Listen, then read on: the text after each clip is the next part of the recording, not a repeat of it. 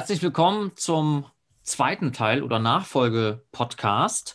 Hier wieder mit äh, Peter Steinborn, nachdem wir ja im ersten Teil über die Ziele und Hintermänner des Weltwirtschaftsforums gesprochen haben, wollen wir ja nun darüber sprechen, wie denn die echte Rechte mit Zielsetzung und Agenda dieser Organisation umgehen sollte und warum das gerade für uns Rechte ein so wichtiges Thema ist, zumal diese Thematik ja schon als große Politik einzuordnen ist. Oder wie siehst du das, Peter? Ja, also es ist, ähm, ist ein unheimlich wichtiges Thema, deswegen sprechen wir ja auch darüber. Es ist große äh, Politik, das ist wahrscheinlich sogar noch äh, maßlos untertrieben, weil wir haben ja im ersten Teil ja schon herausgeschert, dass dort tatsächlich die Politik gemacht wird, also die Metapolitik gemacht wird, haben wir gesagt, also äh, wir gehen jetzt nicht davon aus, dass dort äh, genau die Welt skizziert wird, wie sie, wie sie auszusehen hat, aber es wird auf jeden Fall dort diskutiert und debattiert und extrem viel Einfluss von dort aus genommen auf die politischen Verhältnisse, auf die gesellschaftlichen Verhältnisse und auf einzelne Institutionen und Stakeholder, die ja dort auch teilweise Mitglieder oder regelmäßige Gäste auf den Foren sind. Von daher, das, das ist die ganz große Politik, die dort gemacht wird, die ganz große Metapolitik. Und es ist natürlich auch für uns wichtig, ähm, es ist für uns wichtig zu verstehen, dass auch wir ähm, als Rechte beziehungsweise als äh, die nationale Gegenkraft, die ja gegen diesen Globalismus steht, ähm, da jetzt nicht untätig äh, dabei zuschauen sollten und äh, wir jetzt nicht glauben müssen, äh, dass wir hier vollkommen ohnmächtig sind. Im Gegenteil sogar.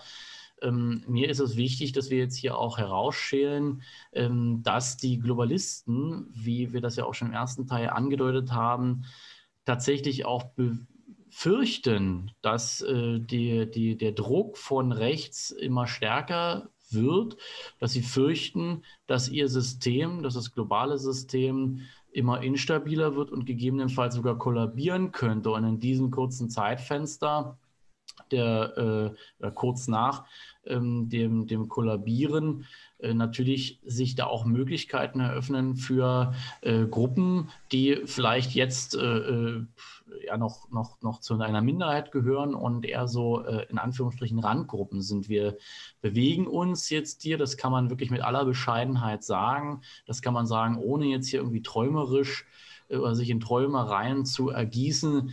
Äh, wir bewegen uns jetzt tatsächlich in eine Endphase hinein. Äh, man kann schon davon sprechen, das ist jetzt das Endgame, wenn äh, auch Klaus Schwab sogar schon sagt, also der Neoliberalismus hat ausgedient, der neoliberale Kapitalismus steht vor dem Kollaps ähm, und es bedarf hier auch von Seiten der globalen Eliten einer Überlegung oder Überlegungen eines Resets dann äh, ist das äh, ein Wink mit dem Zaunfall, um das auch mal wieder etwas verniedlicht hier zu sagen. Hier sind ähm, äh, auf jeden Fall Möglichkeiten, die sich ergeben. Und ich frage mich die ganze Zeit, wo gibt es eben innerhalb der Rechten eine Diskussion dazu, warum ähm, äh, fehlt es immer noch, und das muss man hier so ganz klar betonen, einer klaren Vision, die man dem Ganzen entgegen setzen sollte. Ähm, es ist ja vielmehr eine Frage, äh, wie agieren denn, wie agiert denn die echte Rechte, weniger wie reagiert sie darauf? Und was denkst du denn, wo, woher das kommt? Also ist das fehlende Theoriearbeit oder Vorfeldarbeit oder will man das Pferd von hinten aufzäumen? Wo, woran liegt das? Ja, also es ist von alledem etwas. Äh, ich sage immer ganz gerne, bringe ich dieses, dieses Bild.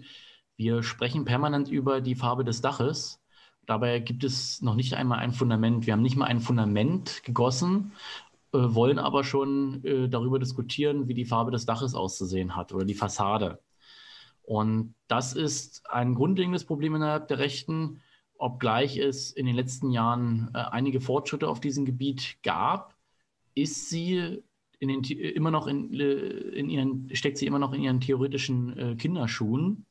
Die Rechte hat es verlernt, die Nachkriegsrechte, sich tatsächlich mit äh, Theorien auseinanderzusetzen. Sie unterhält sich, sie diskutiert, wenn dann nur über Aktionsformen, über Formen, wie man Aufmerksamkeit erregen kann.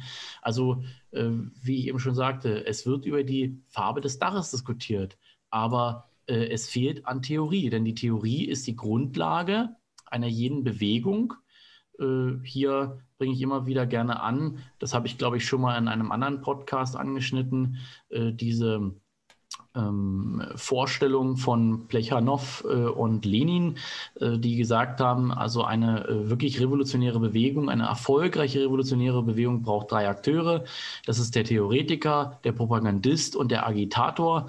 Und äh, genau in dieser Reihenfolge, wie ich es gerade eben gesagt habe, der Agitator kann gar nicht existieren, wenn es nicht einen Theoretiker gibt, der die Theorien, die Ideen dafür äh, schafft der sie schöpft in, in, Denkfabriken, in Denkschulen und äh, der, die nicht äh, dann auch vom Propagandisten natürlich verbreitet werden, sodass sie überhaupt an den Agitator herankommen können, der auch das Zeug dazu hat, all diese Theorien dann in ein Bild zu gießen, um es den Massen halt eben auch äh, bildlich zu machen, bildhaft zu machen. Mhm, genau, das hattest du, glaube ich, auch auf dem, äh, du warst ja auch beim ersten äh, D3B-Mitstreitertreffen, und da hast du das ja auch sehr schön äh, auch bildlich dargestellt. Also das ist quasi diese, diese Fundamentarbeit, äh, die zu kurz kommt. Hm, jetzt haben wir ja festgestellt, dass deren Agenda ja nahezu allumfassend ist, also auch Vertreter wie Bertelsmann Stiftung, äh, ja, die, die eigentlich tief gesellschaftlich verwurzelt ist und gewisse Narrative spinnt und das Einwirken auch auf globale Abkommen, wie zum Beispiel den UN-Migrationspakt, da war das Weltwirtschaftsforum ja ebenfalls beteiligt. Ähm, das macht eben dieses Wirtschaftsforum zu einem wichtigen Machtfaktor der Eliten. Und nun stelle ich natürlich die Frage, äh, welche Mittel und Wege stehen uns als äh, Gegenpart zur Verfügung? Ja, das äh, wichtigste Mittel, das klingt jetzt ganz banal, aber das ist unser Verstand und unser Geist. Das ist das allerwichtigste Mittel, nur das wird halt viel zu wenig verwendet, dieses Mittel. Also das heißt, wie ich eben schon sagte, wir brauchen Ideen, vor allem äh, weg vom Anti, also von dieser Anti-Haltung. Die Rechte hat ein Riesenproblem mit, mit der Anti-Haltung. Also wir sind immer äh, anti-globalistisch, anti-kapitalistisch, anti was auch immer, ja, gegen äh, die Migration, gegen äh, weiß der Geier was alles. Aber äh, es fehlt dieses Pro. Also, dass man für etwas ist, dass man sich in erster Linie für etwas ausspricht. Natürlich gibt es das, das ist mir ja vollkommen klar und es ist ja auch Bestandteil ähm, des weltanschaulichen Kerns, äh, wenn man das so bezeichnen möchte, äh, der Rechten dass sie äh, natürlich für etwas kämpft, dass sie für eine Freiheit kämpft, also ein, keine Freiheit von etwas, sondern eine Freiheit für etwas, dass sie auch für das Volk einsteht, für Identität, für das Schöne, für die Natur und so weiter. Aber das sind Dinge, die auch in der Propaganda wie auch in den Ideen ähm, Diskussionen, wenn es überhaupt welche gibt, äh, kaum zur Geltung kommen. Es wird sehr häufig äh, dieses Anti betont ein Riesenproblem, weiß jeder Marketer, dass es unheimlich schwierig ist, aus einer Anti-Haltung eine Positivhaltung zu äh, transformieren. Also wenn ich jetzt äh, also Negativwerbung betreibe, indem ich die Konkurrenz die ganze Zeit schlecht mache oder ein Problem extrem hervorhebe, das ist sehr schwierig aus dieser negativen Einstellung, die ich äh, vielleicht sogar am Anfang erzeugen möchte beim, beim Rezipienten, beim Zuhörer oder beim Empfänger, dass ich von dieser Negativeinstellung dann auch zu einer Positiveinstellung komme. Das, also, das ist äh, nahezu unmöglich. Es wirkt ja auch nicht attraktiv, ne, sag ich mal. Äh, wir wollen ja nicht mit attraktiv, genau. Das ist destruktiv sogar. Also wer hat schon gerne Menschen um sich herum, die ständig nur über das Negative sprechen? Also jeder von uns ja auch, der sich mit diesen Dingen beschäftigt. Natürlich, allen geht es am Anfang so, man sieht erstmal die ganzen äh, äh, negativen Dinge und äh, spricht das an, versucht das auch in seinem Umfeld irgendwo anzubringen, weil man wissen will, wie denken eigentlich andere Leute darüber, kriegen die das auch mit, auch jetzt hier mit den Dingen, die uns in den letzten Monaten hier widerfahren sind und das weltweit. Man spricht die Leute an, fragt sich manchmal, was ist da eigentlich nicht, äh, warum fällt den manchen, fällt denen manches nicht auf? Aber es ist auch schwer, wenn man denen ständig immer wieder das Negative vorhält, dann wirkt man wie der destruktive Mensch, der, der, der, der Hiobsbote, der so die schlechte Nachricht überbringt. Und äh, nicht ohne Grund wurden solche Leute früher im Mittelalter geköpft, ja. Außer man hat eine Lösung parat. Da kann man ruhig eine schlechte Nachricht überbringen. Das ist richtig, genau. Das, äh, äh, das empfehlen auch Psychologen auf dem Arbeitsplatz, dass man immer eine, wenn man dem Chef eine negative Mitteilung zu übergeben hat, man muss das immer eine Lösung parat haben. Ja, und da möchte ich äh, hier wirklich ähm, mal betonen, man kann eben auch das haben uns, die, die Linken haben uns viel voraus. Wir können viel von den Linken lernen. Also ich meine jetzt nicht unbedingt von den Linken, wie wir, wie wir sie jetzt sehen. Da ist ja nicht mehr viel davon übrig. Aber Marx, Engels, Lenin, ich weiß, ich bringe das immer wieder an und das wird vielleicht bei einem einen oder anderen so ein bisschen naja, nicht, nicht unbedingt auf Gegenliebe stoßen, das verstehe ich schon. Die Namen sind ein bisschen verbrannt in unseren, in unseren Kreisen. Aber nichtsdestotrotz, was ich ihnen einfach hoch anrechnen muss, sie haben äh, die Lage immer analysiert. Nicht immer richtig, aber sie haben sie analysiert und sie sind vor allem streng dialektisch vorgegangen. Das heißt, sie haben die Welt als etwas, äh, als, als, als komplex wahrgenommen und äh, haben sie sich wirklich äh, genauestens unter die Lupe genommen und haben äh, anhand dieser äh, Analysen, dieser Lagebeurteilung äh, dann auch ein, ein äh, Möglichkeitsfeld äh, ermittelt, also welche Möglichkeiten bestehen, welche Szenarien könnten jetzt also eintreten in der Zukunft und anhand dessen dann äh, einen Gegenentwurf skizziert. Also das ist ja das Erste, das ist ja äh, ganz normales militärisches Vorgehen oder wenn ich eine Rede halte, einen Vortrag mache, was auch immer. Ich äh, beurteile die Lage, äh, als, äh, skizziere das Möglichkeitsfeld, also was sind, welche Möglichkeiten ergeben sich daraus, was ist der Gegenentwurf zu dem Status quo, den ich ja als unzufriedenstellend ähm, äh, hier erkenne und dann zum Schluss komme ich dann zu den konkreten Maßnahmen die sich mir ermöglichen, äh, um, äh, also das ist dann sozusagen ein, ein, nochmal ein Möglichkeitsfeld an Möglichkeiten, an, an, an Maßnahmen, die ich treffen kann. Also wie gehe ich jetzt das an, dass ich diesen Gegenentwurf tatsächlich umsetze? Und das ist das Erste, was wir machen müssen. Wir müssen erst einmal die Lage richtig analysieren und dann daraus eben auch äh, äh eine Gegen, einen Gegenentwurf skizzieren. Ja, und die Mittel und Wege, die uns ja auch noch zur Verfügung stehen und die wir beide ja auch jetzt gerade nutzen, ist ja das äh, der Öffentlichmachung von diesen äh, Plänen, äh, wie es vom, vom Weltwirtschaftsforum äh, ja quasi in die Wege geleitet werden soll. Das heißt, dass wir das ins Bewusstsein der Menschen erstmal transportieren und denen zeigen, dass hier äh, ganz eklatant äh, was im Gange ist, was zum Schaden aller Menschen auf diesem Planeten führen wird. Ja, äh, an sich die Enthüllungen, also dass man also die Machenschaften enthüllt, das ist natürlich eine wichtige Aufgabe. Aber da sind wir auch wieder dabei. Ähm, wir wollen anderen Leuten etwas bewusst machen, alles schön und gut. Wenn wir uns aber selbst nicht darüber bewusst sind, was wir eigentlich wollen, dann ist das alles auch letztendlich ein Schutz in den Ofen, muss ich sagen. Weil das ist genau das, was äh, die Rechte schon seit Jahrzehnten macht. Sie versucht Menschen aufzuklären über die Machenschaften. Alles schön und gut, wenn aber dem Ganzen keine richtige Gegentheorie gegenübersteht, haben wir gesehen, fruchtet das kaum. Selbst innerhalb der Rechten. Es gibt keine Einigkeit. Ja, es fruchtet ja nicht mal innerhalb der Rechten. Mhm. Ja, die fehlende Einigkeit, das sieht man auch gerade bei der, bei der AfD, die sich ja gerade am, am äh, selbst am Zerteilen ist.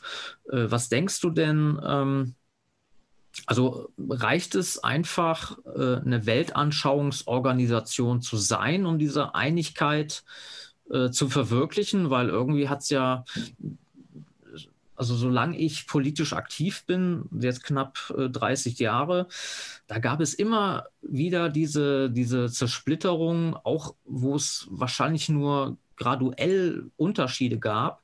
Aber trotzdem hat man es nicht geschafft, irgendwie einen gemeinsamen Nenner zu, zu finden, wo man wirklich die Leute äh, ja, vereint hat.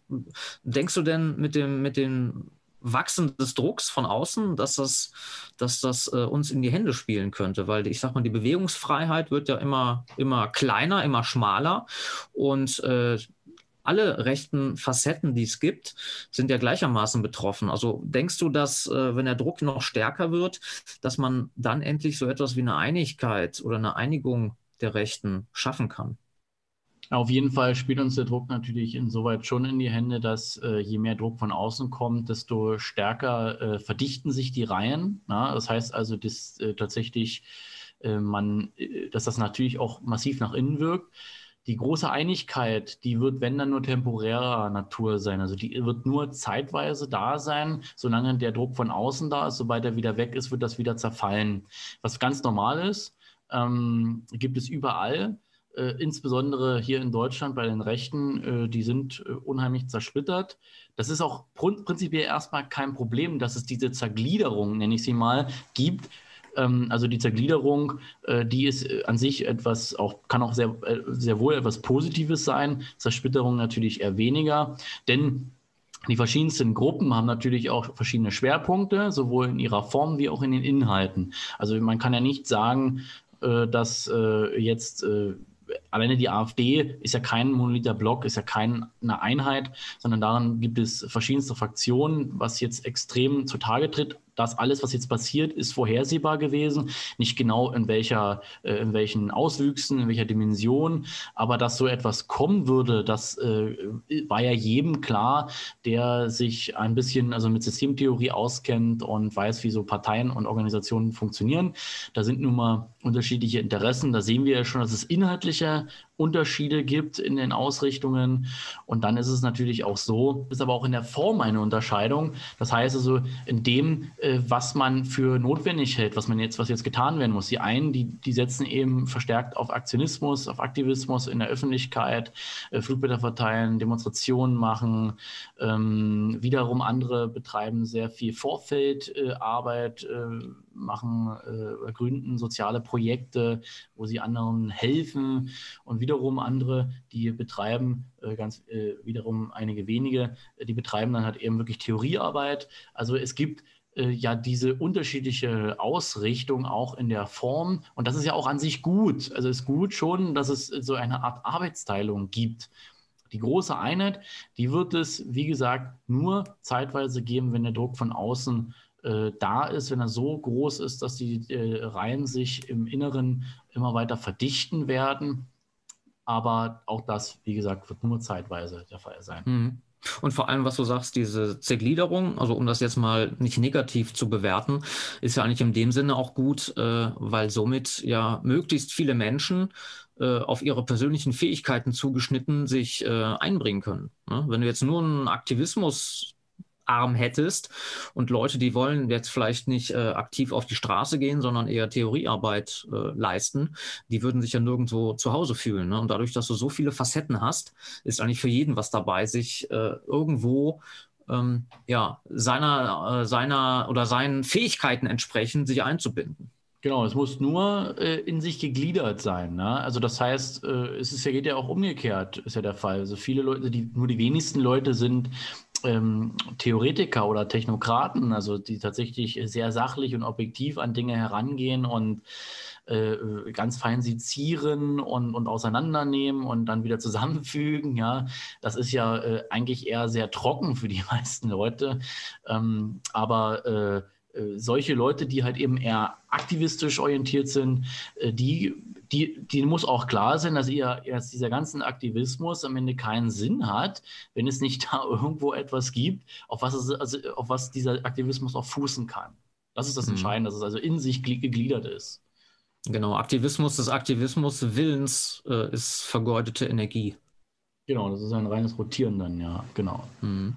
Gut, kommen wir nochmal zurück zum eigentlichen Thema, äh, Weltwirtschaftsforum, die haben ja einen sogenannten Global Risk Report und äh, da stehen ja neben Themen wie Klimawandel, Rassismus, Umweltverschmutzung äh, vor allem der Nationalismus im Fokus, äh, denn man ist der Meinung, dass gerade der äh, Nationalismus vielleicht die Antworten äh, auf die Globalisierung, auf die Probleme der Globalisierung haben, die eben diese äh, ja aufgeworfen hat. Und äh, ist Frage an dich, wird denn deiner Meinung nach dieser Umstand von der Rechten in Deutschland überhaupt gebührend Raum gegeben? Ich meine, ist ja auch für uns äh, eine Ehre, der Störfaktor äh, der Eliten zu sein oder zumindest so wahrgenommen zu werden. Und äh, denkst du denn, dass die Rechte in Deutschland da äh, das auch so so sieht oder beziehungsweise die Bedeutung, die ihr da zuteil wird. Mhm. Also die Frage würde ich also ganz klar mit Nein beantworten. Ich denke, dass die Rechte sich selbst nicht ihrer Macht und ihres Potenzials bewusst ist. Sie ist, ähm, ihr ist nicht bewusst, dass unsere Gegner uns äh, oder die, den, den, die Rechte oder diesen Druck von rechts fürchtet und äh, das natürlich auch zu Recht, denn ich sehe da auch ein gewaltiges Potenzial, wenn es ist ja völlig logisch, wenn die ähm, Globalisierung zu immer mehr Opfern, zu immer mehr äh, Auseinanderdriften zwischen Arm und Reich führt, äh, jetzt auch äh, dazu geführt hat, dass, die, ähm, dass, äh, dass wir jetzt hier bald wahrscheinlich auch mit Massenarbeitslosigkeit zu tun bekommen und dergleichen, ja. Dass wir immer mehr über ein bedingungsloses Grundeinkommen sprechen, weil, wir, weil auch die Politik gar keine andere Möglichkeit sieht, die ganzen Leute, die durch die Digitalisierung und durch die Globalisierung auf die Straße gespült werden, also, in, also, aus, äh, also aus, den, aus der Arbeit, aus der sicheren Arbeit herausgespült werden auf die Straße, ähm, dass da natürlich auch die Kritik an den Globalismus immer größer wird. Und wer ist denn da natürlich der, der ähm, natürliche Verbündete eines jeden äh, auch sachlich orientierten Globalisierungskritikers? Das ist natürlich äh, der, der Nationalismus, das sind die Nationalen, das sind wir. Und äh, diese Erkenntnis oder diese Bedeutung, die wir haben, die verstehen die meisten Akteure innerhalb der Rechten nach meiner Beobachtung nicht. Das ist ihnen nicht bewusst, dass äh, die Ideen, die äh, sich innerhalb der Rechten verbergen, die Ideen und die Visionen, die wir äh, schaffen könnten, dass das, dass das mehr wert ist als alle Armeen, dass also eine Idee Sprengstoff ist, eine, eine gewaltige Waffe, mit der man mehr erreichen kann als mit jeder Aktion oder mit einer ganzen Armee von Soldaten.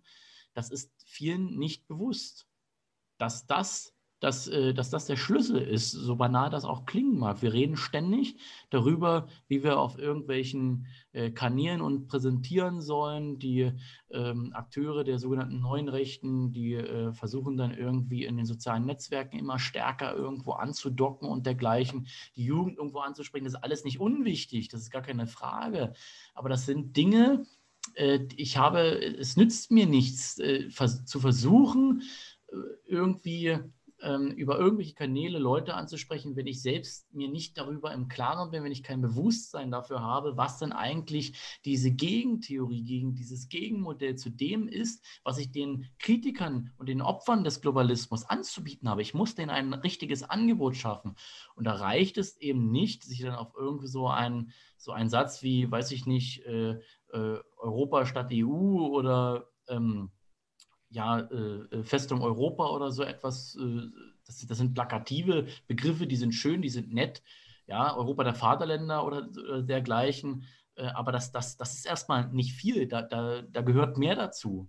Ähm, es gibt wir haben. Ja, gut, das sind natürlich Schlagworte. Man muss die, also man muss die Leute ja irgendwie äh, auf sie aufmerksam machen. Ne? Aber denkst du wirklich, also ich habe jetzt nicht so den Eindruck, dass es da diesen Schlagwörtern bleibt, weil man kann den Leuten ja erklären, zum Beispiel, äh, was in unserer Meinung nach äh, dieses Europa der Vaterländer oder die souveränen Nationalstaaten oder äh, warum eben die EU auch nichts mit Europa zu tun hat, so wie wir das kennen, an, an, an Europa der Vielfalt, im Gegensatz zu dieser, dieser Gleichmachung des, dieses monströsen EU-Apparats.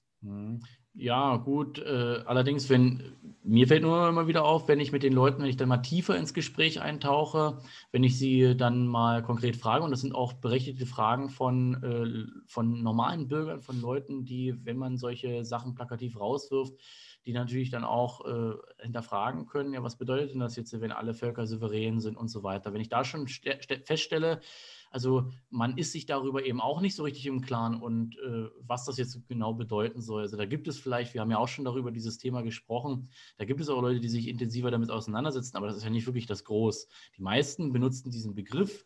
Es ist ein ich will mich jetzt auch gar nicht darauf da jetzt aufhängen an diesem, an, an, an diesem plakativen Spruch. Ich finde ja auch, ich bin ja auch nicht dagegen, aber äh, es bleibt in der Regel schon dabei, dass es nur solche Sprüche sind und wenn man dann tiefer nachfragt, was bedeutet denn das jetzt und was bedeutet das geopolitisch? Ist das überhaupt geopolitisch machbar? Wenn ja, wie? Wie stellst du dir das vor? Da merke ich, da hört es dann schon ganz schnell auf, vor allem in dem Verständnis von solchen Sachen, wie sowas überhaupt umsetzbar wäre oder ob sowas überhaupt realistisch ist.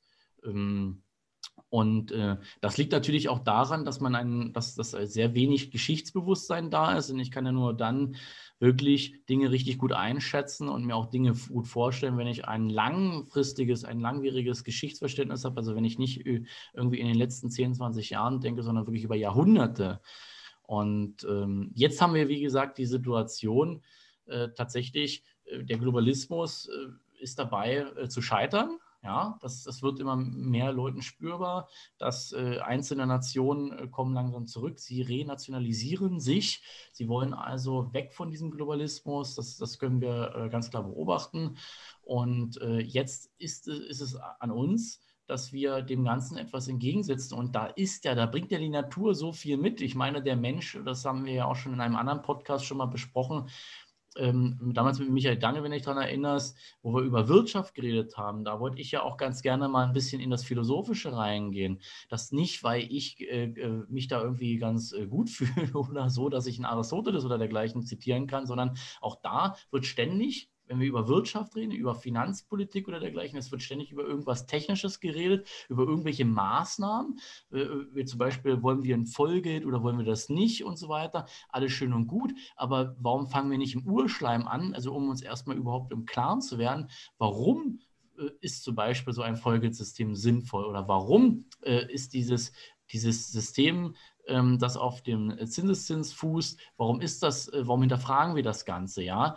Ähm, da geht es eben wirklich darum, mal zu schauen, der Mensch ist ein Gemeinschaftswesen und das ist das, das A und das O, das zu verstehen, dass in dem Menschen eine Art Telos, ein, ein, ein Ziel innewohnt, ganz, äh, ganz tief in ihm verwurzelt ist, dass er sich mit anderen seinesgleichen vor einem zusammentut, dass er Familien gründet, dass er äh, Sippen gründet, Dörfer, Städte, äh, ganze Gemeinschaften, äh, ganze Völker sich so ganz organisch und natürlich entwickelt haben, dass also der Mensch ein Gemeinschaftswesen ist. Das ist genau das Gegenteil von dem, was der Globalismus macht. Denn der Globalismus atomisiert die Menschen. Er reduziert den Menschen auf ein Individuum, was völlig unabhängig von allen anderen Individuen auf diesem Planeten leben könnte.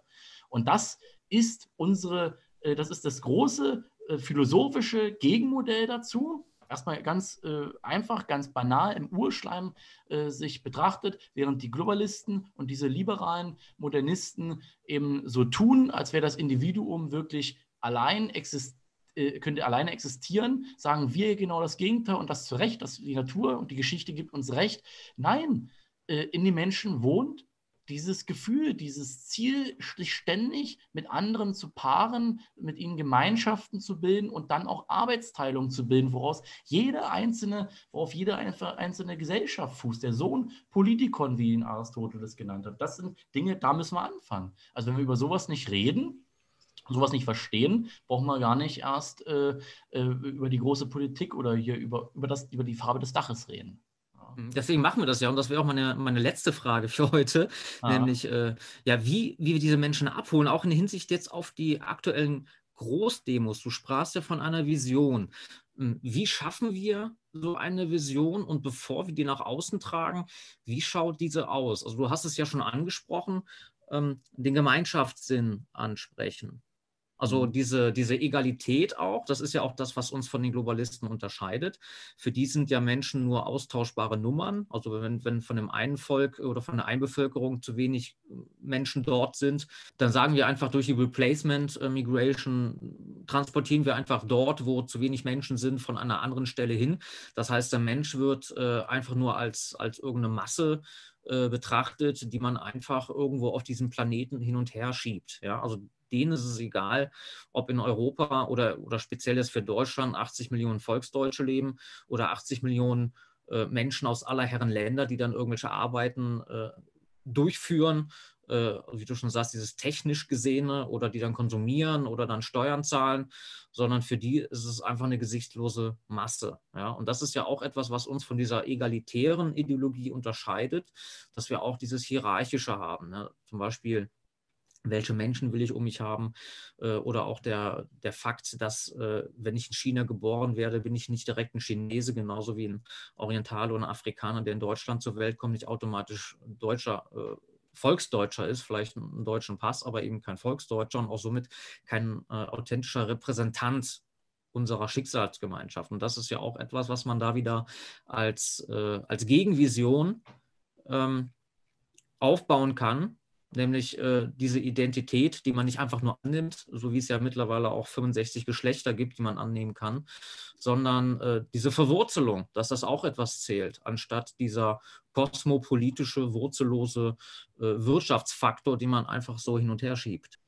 Ja, und es ist eben auch nicht nur so, dass das äh, auch wichtig wäre, sondern es ist das Entscheidende. Das Entscheidende ist tatsächlich, wenn wir die Dinge in der Welt betrachten, ähm, dann ist es wichtig, dass man sich über das Moment der Identität, das identitäre Moment im Klaren wird. Also jedes Ding an sich, jedes Ding ist ein einzelnes, es ist aber zugleich auch ein allgemeines. Also es ist ein Ding als einzelnes, aber es gehört auch einer Allgemeinheit an. Zum Beispiel der Mensch, er gehört meinetwegen der Menschheit oder einer äh, der globalen Weltbevölkerung halt, also der Weltbevölkerung an. Das ist die Allgemeinheit. Das äh, akzeptiert ja der Globalismus soweit auch. Aber was er vergisst, und das ist das Entscheidende, jedes Ding ist nicht nur einzeln und allgemein, sondern es ist auch besonders. Es gibt auch ein Besonderes. Das Moment der Identität, das identitäre Moment ist ein, bedeutet, ein Ding ist ein einzelnes, ein besonderes und ein allgemeines. Nur in dieser Dreieinigkeit, nur mit diesen drei Merkmalen ist ein Ding wirklich ein Ding. Also, das klingt jetzt schon wieder so ein bisschen banal, aber genauso ist es nun mal. Die, Könnte man auch sagen, äh, Mikrokosmos, Makrokosmos. Also ja, natürlich. Ein, ein so, so wie unten, so auch oben. Das ist, das ist völlig klar. Ähm, es ist alles, alle Dinge auf dieser Welt, also es sind nicht nur Menschen, sondern Objekte, alles, was du siehst, alles, was wir kennen, ja, jede Materie an sich ist äh, als Einzelnes zu betrachten, ist besonders, was es natürlich mit dem Allgemeinen auch verknüpft. Also, ähm, wenn ich jetzt nur Mensch und Menschheit sehe, also Mensch als Einzelnes und dann, also das Individuum und dann die Menschheit als Allgemeines, wo ist denn da noch das Besondere? Das Besondere nur, dass wir alle Menschen sind? Also ich meine, ich will das nicht nivellieren, das ist etwas Besonderes. Aber das reicht eben nicht, das sehen wir ja auch. Wir können das an der Geschichte äh, ablesen, das reicht eben nicht, sondern es gibt eben auch noch Spezifika, also Völker, Kulturen, Nationen, ja, äh, äh Religionen und so weiter. Das sind alles besondere Eigenschaften, die diese Menschen miteinander teilen. Und je tiefer, je stärker dieses Besondere ist, desto stärker ist natürlich auch die Identität zwischen den Dingen. Und das ist, das ist die Grundvoraussetzung einer jeden Gesellschaft, einer jeden Gesellschaftsordnung. Deshalb lehnen wir ja auch die multikulturelle Gesellschaft ab, nicht weil wir etwas gegen Ausländer haben oder weil wir etwas gegen anders äh, äh, äh, lebende Menschen haben, Menschen, die aus anderen Kulturen kommen. Im Gegenteil, wir wollen das ja erhalten. Wir finden das ja gut, dass es diese Menschen gibt, weil es ist ja natürlich, dass es das gibt, äh, sondern ähm, es wird ja zerstört und diese Gesellschaften sind nicht mehr, sie können nicht funktionieren. Das wissen wir. Sie können nicht funktionieren, zumindest nicht auf Dauer. Wenn, es, wenn der Wohlstand wegbleibt, funktionieren solche Gesellschaften nicht mehr, weil dort einfach das Besondere fehlt.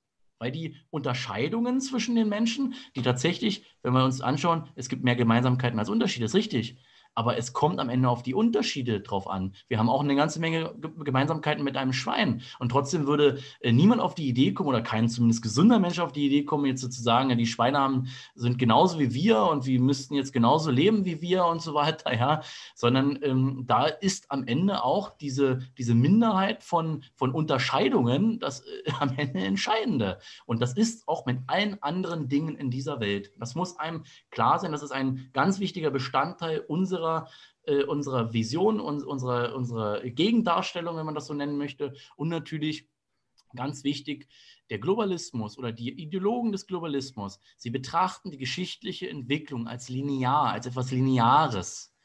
Die Geschichte entwickelt sich aber nicht linear, sondern sie entwickelt sich zyklisch, beziehungsweise äh, ich sage lieber gerne spiralförmig. Also ich glaube nicht, dass die Geschichte wiederholt, aber sie wiederholt sich schon auf eine gewisse Art und Weise. Also es gibt ähm, im Kern ist es immer irgendwie immer wieder das Gleiche, es gibt immer wieder die gleichen Phasen, die wiederholen sich, die Formen sind aber unterschiedlich. Deswegen sage ich spiralförmig, weil sie, entwickeln, sie entwickeln sich schon irgendwie weiter, aber es dreht sich immer so. Ne? Es dreht sich, es gewisses Muster. Genau, richtig, ja, richtig. Also es gibt gewisse Muster und so weiter, die immer wiederkehren. Es könnte zum Beispiel passieren, halte ich für absolut wahrscheinlich. Letztens habe ich das in einer Diskussion mit, ein, mit meinem Kollegen Dominik Schwarzenberger gehabt, hier in einem Interview, wo er auch gesagt hat, also er kann sich zum Beispiel vorstellen, das teile ich mit ihm, dass wir hier auch wieder so etwas wie Kommunismus haben könnten, ja. Das ist alles, oder also sozialistische Systeme in Europa, im Westen, ist machbar. Also es ist möglich, also dass sich, es kann sich alles gewissermaßen wiederholen. Das ist nicht so, wie das Francis Fukuyama verkündet hat, dass die Welt zu Ende ging oder die Geschichte zu Ende ging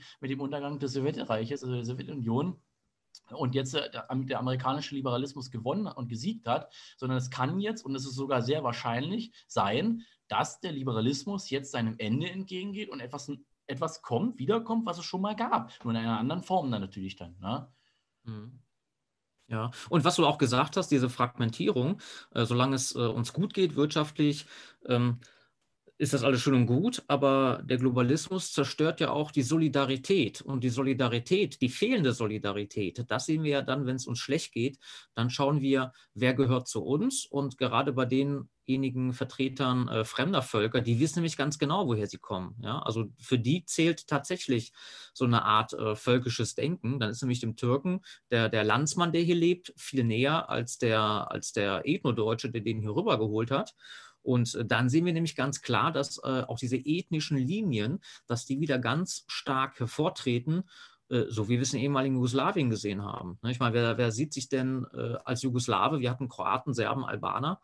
Und äh, als das nicht mehr zusammengehalten wurde durch Tito, dann äh, ist das wieder ganz schnell auseinandergebrochen und man sah eine Art Gruppenegoismus. Ne?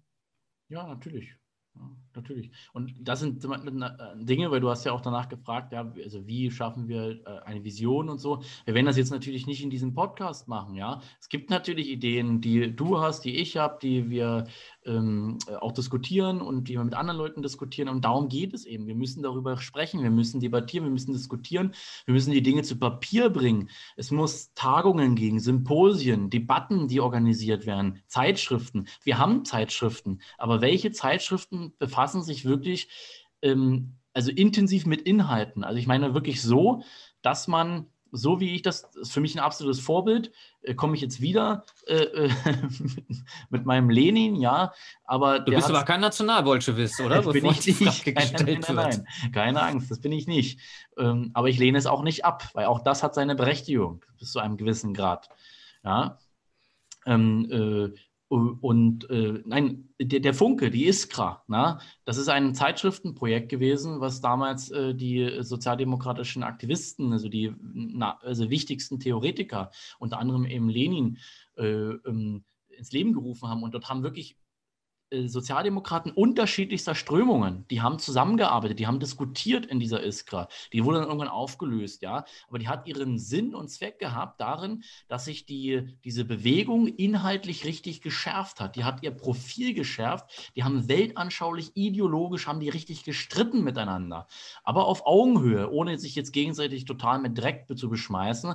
Die haben das respektvoll und äh, äh, gemacht und äh, ja, da wirklich nach dem Motto, äh, der, der Bessere möge der Sieger sein. Ja, die haben wirklich kurz gesagt richtig gute Theoriearbeit geleistet. Egal wie man jetzt zu den Inhalten von denen steht, darum geht es nicht. Es geht darum, äh, dass diese Form, die ist hochgradig intelligent und nachahmenswert und das müssen wir erst einmal machen. Und dann haben wir auch ein Angebot für diese Massen, die sich jetzt auf Großdemonstrationen treffen, die dort äh, Stammtische jetzt aus, den, aus den Angeln heben oder aus den also es ist ja wirklich, wir, wir, sehen ja richtig, dass da überall jetzt bei mir auch in der Region, überall finden Veranstaltungen statt. Die Leute aktivieren sich endlich, die beschäftigen sich mit unterschiedlichsten Sachen. Die, die machen ja jetzt in Kurzzeit das durch, was wir teilweise über Jahre durchgemacht haben. Und auch das ist wichtig. Die müssen ihre eigenen Erfahrungen machen. Das wird, die werden irgendwann ernüchtert sein, massiv, weil sie feststellen, ähm, selbst wenn wir jetzt hier einen ein, ein Systembruch irgendwo bekommen, den werden wir bekommen und der wird vor allem in erster Linie dadurch zustande kommen, weil die da oben einfach nicht mehr können, ja, und die da unten dann eben auch nicht mehr wollen. Aber dann muss dann, spätestens dann, muss etwas da sein, was dem Ganzen etwas entgegensetzen kann. Und das ist, äh, ich kann es nur immer wieder betonen, äh, die Betonung auf dieses Gemeinschaftswesen, das sind solche Begriffe wie oder solche äh, Modelle wie die raumorientierte Volkswirtschaft von meinem Kollegen Pellanat O. Der hat ein, ein astreines äh, Modell äh, herausgearbeitet, was zumindest erstmal als Grundlage dient, wo wir uns auf wirtschaftlicher Ebene und auf einer soziologischen Ebene äh, beschäftigen können, damit, wie sind denn eigentlich gesellschaftliche Strukturen gewachsen und wie können wir gesellschaftliche Strukturen erhalten? Ja, auf, auf wirtschaftlicher Ebene, auf, auf, auf gesellschaftlicher, auf sozioökonomischer Ebene. Das klingt alles immer so streng wissenschaftlich, aber das sind am Ende die Dinge, die uns alle betreffen und die wir jeden Tag erleben in unserer Familie, auf Arbeit, wenn wir da rausgehen, wenn wir einkaufen gehen. Und das sind alles, das sind Dinge, die sind so banal eigentlich, die können wir jeden Tag beobachten. Und das ist es, da müssen wir äh, wir müssen uns anfangen, wieder mit diesen, so äh, komisch das klingen mag, mit diesen banalen Dingen wieder zu befassen und uns dessen bewusst zu werden, ohne hier total in das intellektuelle, in intellektuelle Elfenbeintürme uns hier zu verschanzen und dann zu glauben, wenn wir äh, intelligente und, und Begriffe, die irgendwie kaum einer übersetzen kann, benutzen, dass wir dann irgendwie bei den Massen landen können sondern wir müssen erstmal selber eine Sprache für uns finden, wo wir uns verstehen und dann äh, wie er, er schon gesagt, woraus dann auch Propagandisten entstehen können, die wiederum Agitatoren an äh, äh, rekrutieren und diese Agitatoren, das sind dann die Leute, die auf diesen Demonstrationen und auf den äh, Großveranstaltungen äh, äh den Leuten unsere Theorien in Bilder skizzieren, in einfache Ideen.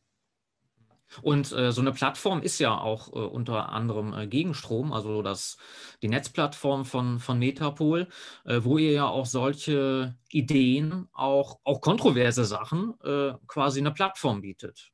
Immer wieder, das ist das äh, A und das O aus unserer Sicht. Wir stecken natürlich auch noch gewissermaßen in den Kinderschuhen. Also wir machen das ja jetzt seit, also das ist jetzt, wir machen jetzt das vierte Jahr voll. Ja, also wir aber wir, äh, ich muss eins sagen, die, es gibt wenige ähm, Beiträge, die dazu geleistet werden. Also es gibt einige Beiträge, es gibt schon sehr viele kluge Leute, die sich, die sich beteiligen und so. Also wir haben in den letzten Jahren wirklich sehr viele kluge Leute kennengelernt. Das, äh, deswegen bin ich am, insgesamt auch sehr positiv gestimmt und sehr optimistisch, was die Zukunft anbelangt. Ähm, aber aus den aus den alten Strukturen, wo ich ja auch herkomme, wo ich auch äh, meine Erfahrungen sammeln durfte, da kommt fast nichts. Das muss man einfach so sagen. Da kommt so gut wie gar nichts. Also die äh, tänzeln die ganze Zeit weiterhin um das goldene Kalb. Äh, ich weiß, es, ist, es wird viele Leute vielleicht irgendwo treffen, ja. Äh, das werden sie nicht gerne hören, aber das muss man so deutlich sagen. Also es ist es wird die ganze Zeit immer wieder nur über die Farbe des Daches diskutiert. Ja, also findet dort keine, keine Weiterentwicklung statt. Tatsächlich, ja. Also leider, also abgesehen von ein paar äh, äh, einzelnen Gruppen und, und, Einzelpersonen und so weiter. Also das will ich jetzt nicht in, in, Gänze irgendwie hier schlecht reden, sondern es gibt schon eine Weiterentwicklung auf verschiedenen Ebenen. Aber was die Theoriearbeit anbelangt, da äh, sehe ich gerade dort sehr wenig. Leider. Mhm. Ja, und deswegen ist es ja auch gut, dass es so äh, Plattformen wie Gegenstrom oder auch Metapol mit äh, euren Seminaren gibt, die halt eben da Pionierarbeit leisten und nicht äh, quasi das Alte kritisieren, sondern was Neues schaffen und eben, wie du schon angesprochen hast, diese, diese Denkschemata durchbrechen und einfach einen neuen Geist quasi äh, voranbringen. Und ja, ich hoffe, dass er vielleicht auch jetzt Zuhörer vielleicht motiviert sind, sich mal mit dir in Verbindung zu setzen oder mit euch. Ich werde deswegen auch nochmal die äh, Netzseite von euch äh, in die Videobeschreibung reinsetzen. Dort könnt ihr dann auch Peter bzw. Äh, die Macher hinter Gegenstrom und Metapol kontaktieren. Und ja, ich hoffe mal, dass sich der ein oder andere vielleicht auch einbringen möchte mit eigenen Ideen und Theorien, um das Ganze alles noch weiter ja, gedeihen zu lassen. Gut, Peter, ich würde sagen, für heute haben wir es geschafft. Wir sind quasi nochmal drauf eingegangen, was die, was die Faktoren des äh, Weltwirtschaftsforums, was die vorhaben. Wir haben darüber gesprochen, wie äh, ja, so, eine, so ein Gegenentwurf, wie eine Vision auszusehen hat. Also klar den, den, den menschlichen Aspekt, den Gemeinschaftsaspekt, äh, herausstellen, im Gegensatz zu dem konturlosen ja, Egalitarismus des, der, der Globalisierung und äh, dass das eigentlich das Alleinstellungsmerkmal von uns äh, Rechten ist und dass wir das aus einer natürlichen Sichtweise heraus argumentieren können und den Leuten näher bringen können. Ja, genau. Also äh, ich kann auch nur immer wieder Danke sagen für die wunderbaren Gespräche, die wir hier äh, zusammen führen. Das ist ja äh, auch äh, Werbung jetzt nicht nur äh, für dich und für Metapol, sondern das ist ja natürlich auch vor allem in erster Linie Werbung für ähm, ja, die, die Debatte, dass die Leute endlich sich äh, mit Inhalten auseinandersetzen, sich nicht mehr mit Äußerlichkeiten so viel befassen, sondern äh, tatsächlich äh, dann doch mal tiefer in die Materie eintauchen.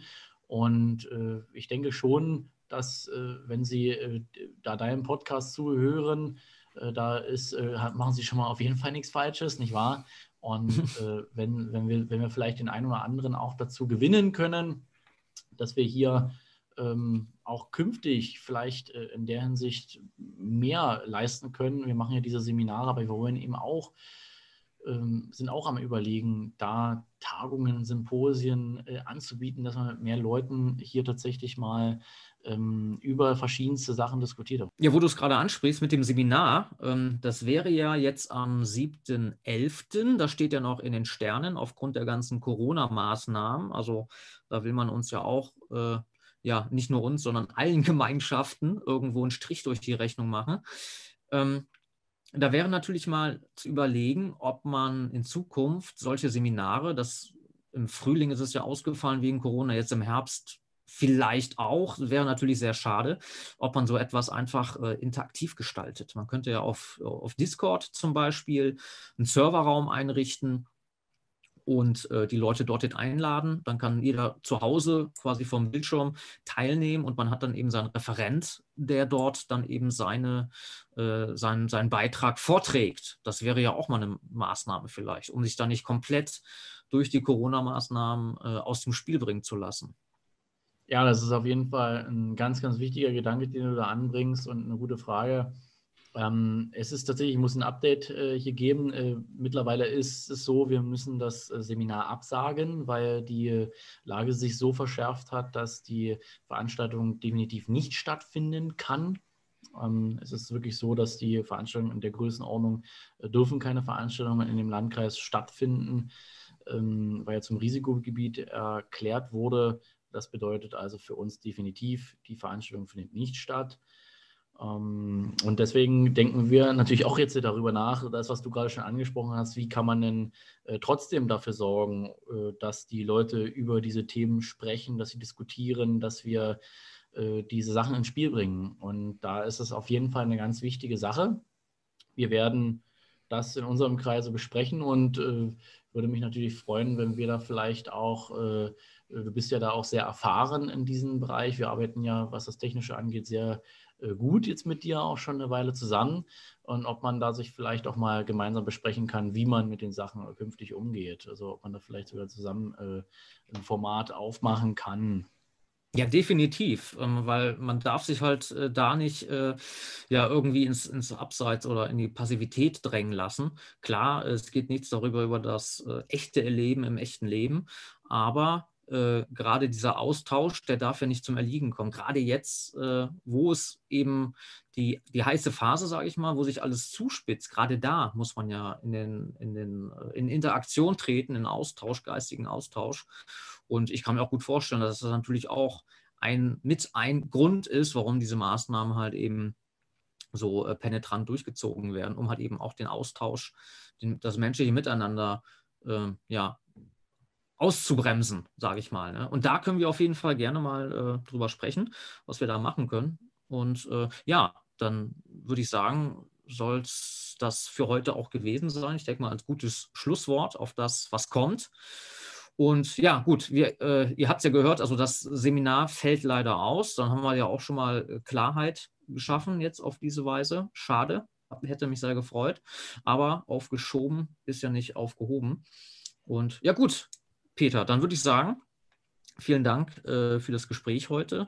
Ähm, wir machen ja noch einen weiteren Teil nochmal über äh, Weltwirtschaftsforum beziehungsweise die Pläne, die dahinter stehen, nämlich äh, die Überwachung, wie das funktionieren soll, wie sich das die Herren vorstellen.